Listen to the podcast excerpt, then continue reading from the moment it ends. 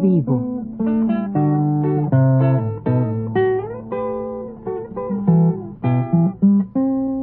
Mis décadas.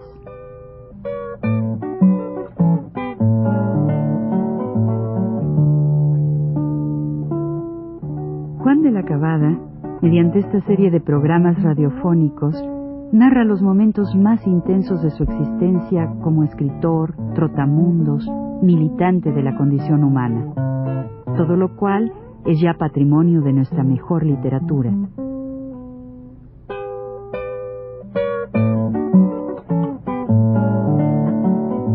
Con ustedes, Juan de la Cabada. Cuando a mi vida llega Susana en el amor, ya conocía yo a Rebeca. Conocía a Rebeca. Y a Rebeca es una muchacha a quien decía yo le llamaba la leona.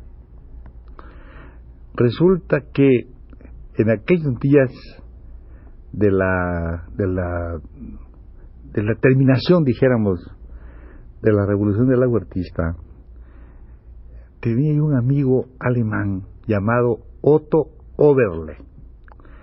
Este Otto Oberle era de Villingen, es un lugar cercano donde hacen unas, unas, unas, unas navajitas que se llaman Solingen, hacen cosas de, de acero, ¿no? Y este amigo estaba aquí haciendo un trabajo de instalación de, de estos em, hornos eléctricos de pan, que es lo que tienen ahora muchos hornos. Pero en ese tiempo él había venido a eso. Pero la revolución lo había, había dejado en la miseria, ¿verdad? La revolución del de huertista. Pero cuando se acaba la revolución le mandan un montón de marcos, muchísimos marcos. Y de unos este, pobres que éramos nosotros, que nos íbamos a tomar el cafecito allá a la Flor de México, todo eso así, muy mediditos, entonces este viene y me dice, me dice ahí, me voy de México, hermano, ¿dónde puedo pasar estas últimas noches? Yo tampoco sabía dónde, porque yo pues no, no podía, ¿no? Pero dije, no, si es muy fácil, hermano, vámonos. Y encontramos, entonces los choferes eran muy divertidos, muy simpáticos, conocían todos los lugares. Todavía creo que los conocen, pero no tanto como entonces, creo yo, porque era la época de los forcitos, ¿verdad? De los fotinguitos y pasó, le pasó uno, para, oye hermano, ¿dónde hay una casita así sabrosa donde ir a pasar? Me dice, en Camila 33. Camila 33, no te olvides. Entonces era la calle La Estrella, la calle Camila, bueno, ya después conocí mucho, pero en este acaba de llegar yo aquí, no conocía mucho. Entonces me, nos fuimos a Camila 33, él, un muchacho de apellido Kerner, aviador que había sido en la guerra, y los tres nos fuimos a ese lugar y nos sentamos, y ahí me tocó una chiquita llamada Lola Lola, era una modosita muchacha, muy así, ¿verdad? Bueno, yo, pues claro, como esas cosas son, que son casi insípidas casi siempre, pues, eh, pero este quería hacer en grande la cosa y puso, enseguida pidió, ¿verdad?, que nos llevan de cenar ahí. Eso debe costar ahora miles de miles, entonces, cenar y toda esa cosa, y botellas a montones ahí pero eh, se empezó a familiarizar no solamente eh, este, nosotros tres, sino empezó a familiarizar gente que venía, que acudía a la misma mesa y se sentaba por ahí, ¿verdad? Y entonces había un gringo sentado en la mesa con una muchacha de un pelo colorado, así, ¿verdad? Este, esto era el año de 1924, 24, todavía acababa de pasar la cosa de la huertista. Y yo todavía no trabajaba, no tenía trabajo, todavía no estaba en esa fábrica que te digo que entré, ¿no? Estaba aquí así viviendo en la casa de la doña de Lalita. Bueno, y entonces, pues, me, pues había esa persona que estaba ahí, la otra no me interesaba ya, porque ya, pero esta cada vez que yo decía una palabra se reía, ja, se reía. Yo lo sentía así como que me daba mucha pero me daba un poquito de coraje cállate, Leona, le dije yo así, porque tiene el pelo así leonado. Y ella le daba más risa, como le daba más risa y más risa, hasta que mm, deja al gringo y se llene conmigo, ¿no? Estaba un poco borracho. y me dice, este, ven, ven acá, ven acá, me dice, yo, a mí me gustaría estar contigo, que no sé cuánto, pero, pues, pues sí, pero está bien, pero ya estaba, ya la cosa estaba ya declinando, y me, y me llevó a su cuarto a conversar, el gringo estaba acostado, y yo, borracho y acostado, y empezaba a platicar, y me dice, mira, este, hay muchas personas, eh, me dicen, ¿no traes unas cervezas que traen unas cervezas? Y tu amigo va a pagar. Le digo, sí, cómo no, que tu amigo, mi amigo paga todo lo que tú quieras, porque era verdad, que traigan aquí la cerveza. Le dije, bueno, y entonces trajeron las cervezas, y me dice ella, mira, hay muchas, muchas muchachas en, este, en esta vida, en esta vida nuestra, me dice, que dicen que están, que están en estos lugares por la miseria. ¿Sí? Otras dicen que están en estos lugares por el destino, por una madre, un padre, las dejaron solas, vueltas. Todo eso puede ser verdad, pero yo estoy aquí por mi gusto. Dice me ha gustado desde chiquita. y todo esto lo hacía con mucha alegría y a mí me parecía muy natural, ¿verdad? Que así fuera. Y entonces con estas cosas y las bebidas y todo, teníamos que hacer el amor, como es natural. Entonces el gringo me tocaba a mí la cabeza y me decía, Rebeca. Resulta que como a las seis de la mañana, ella le dijo al gringo, oye tú, tienes que trabajar, levántate y vámonos para afuera. Y el otro de yo me saludó, me dice, buenos días, buenos días. Le dije yo, se lavó las manos así, se, ah, venía de smoking el señor ese, venía alguna embajada, algo así. Me saludó con mucha tranquilidad, me dice, goodbye, goodbye, dije yo, adiós, adiós. Ya se largó, entonces nos quedamos ahí, pero yo no seguí la fiesta, sino que yo me fui a mi casa, ¿verdad? Y mi amigo, el, el alemán, se fue con todas las chicas y desde allá de Xochimilco, que fueron a la fiesta, yo, me llama, vente para acá. Yo dije, no, no, y no fui. Bueno, dije yo, ¿cómo, no? Si yo, esto es una cosa por ayudar a mi amigo, ahora voy yo a cargarme allí sin dinero, pues no, no, gracias, no, me llamó ella, mira, que está bien, no, gracias a Dios, y no, pues, bueno, pasó mucho tiempo. Yo trabajaba en la fábrica y un día viene un muchacho se llama Raúl Argudín, que ojalá me esté oyendo, vive, está en su pueblo, que es el pueblo que se llama San Andrés Tustla, ¿verdad?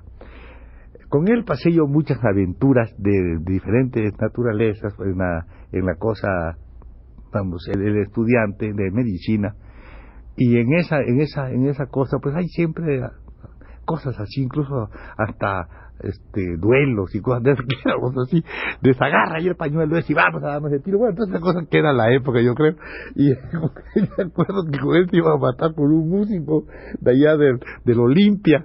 Cosas de estas, Y con nosotros nos tenía mucho, mucho cariño, mucha amistad. Él, él para, para subsistir había sido una cosa en el cine, en los cines, era interventor de cine ¿Sabes lo que son los interesados? Los que están pendientes de que de que no de que no este de que bueno que no sin boleto pero como ellos tienen le dicen ahí van a venir amigos míos eh lo dejas pasar y el portero dice sí como no también el portero pasado muy frontal es muy divertido eso.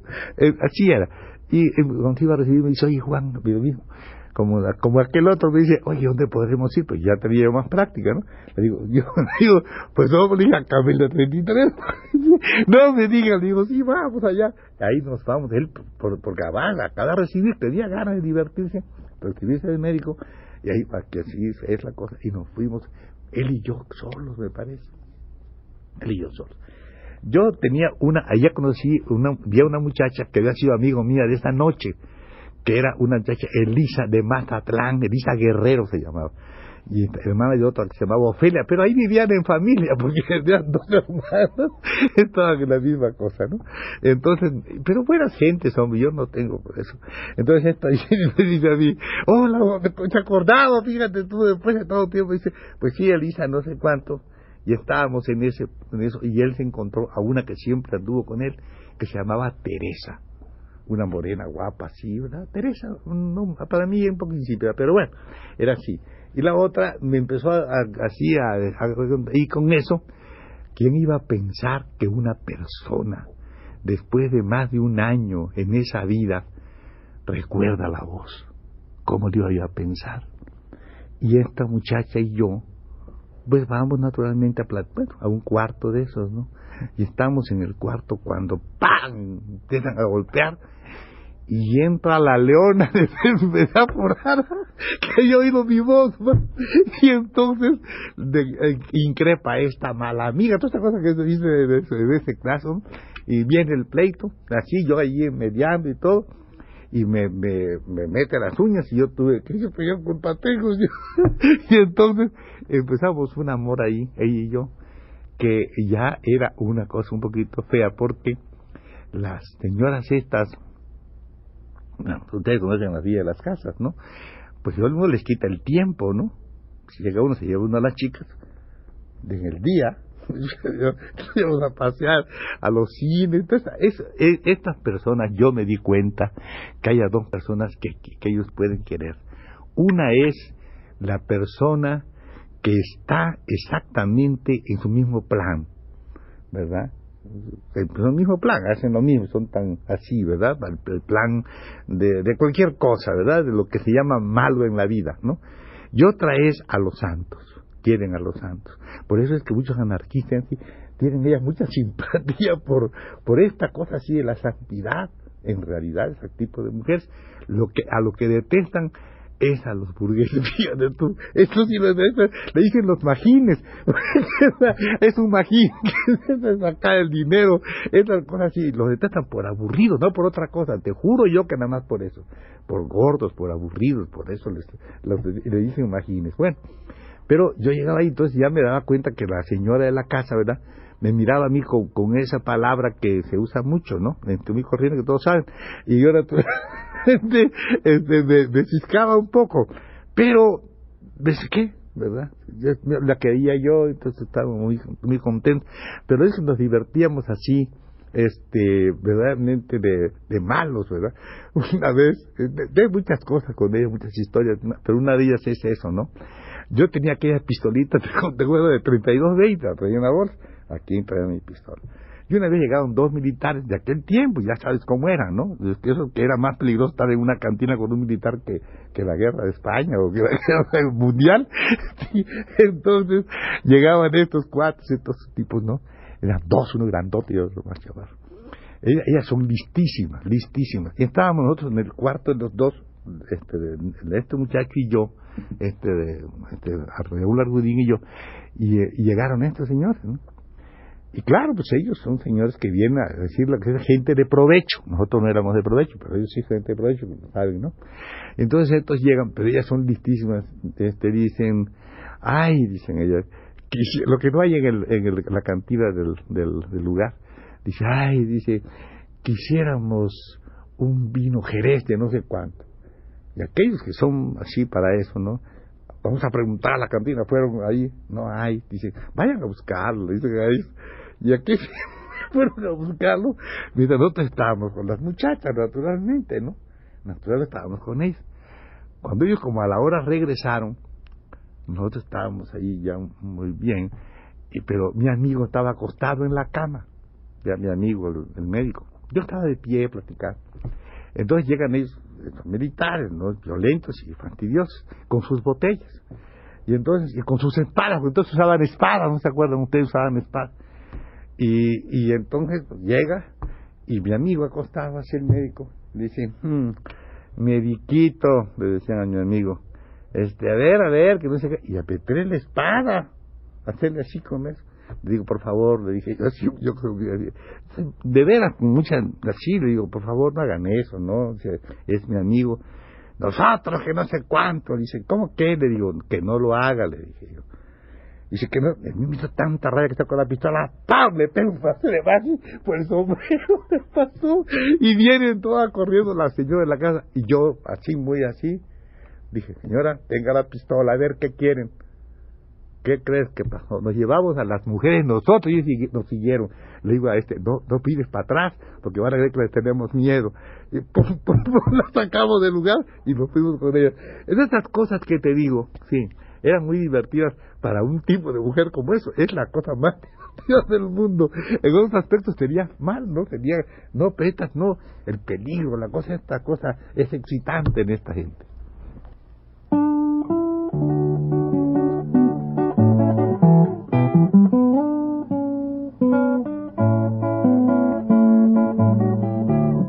Radio Universidad presentó Recuento Vivo